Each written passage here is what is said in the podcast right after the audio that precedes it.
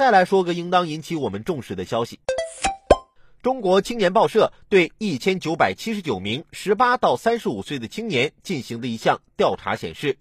百分之六十三点六的受访青年有过害怕看体检报告的经历，百分之六十二点六的受访青年表示平时压力大，怕体检查出问题，百分之六十点九的受访青年坦言生活方式不健康，作的太多，已经给身体造成了损害。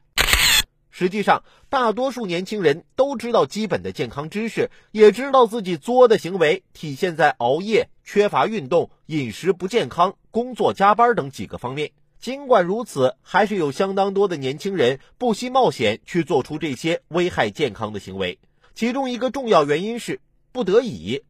进入职场深似海，被海水淹没是常有的事儿。为了业绩和升迁，需要加班加点工作，还需要陪客户、抽烟喝酒，时不时还要熬夜，甚至长期熬夜等。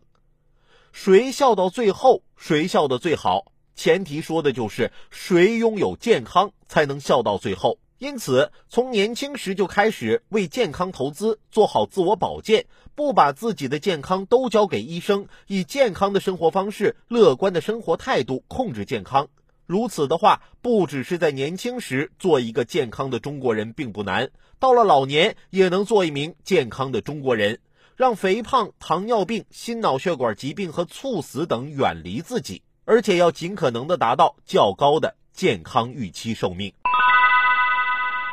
好了。今天的午后加点料，我们先聊到这儿。有更多新鲜事儿和段子，如果想和我分享，欢迎添加关注我的个人微信六六三三二九零八六六三三二九零八，或者在蜻蜓 FM 上搜索关注“评论来了”，让我们一起为你的午后加点料。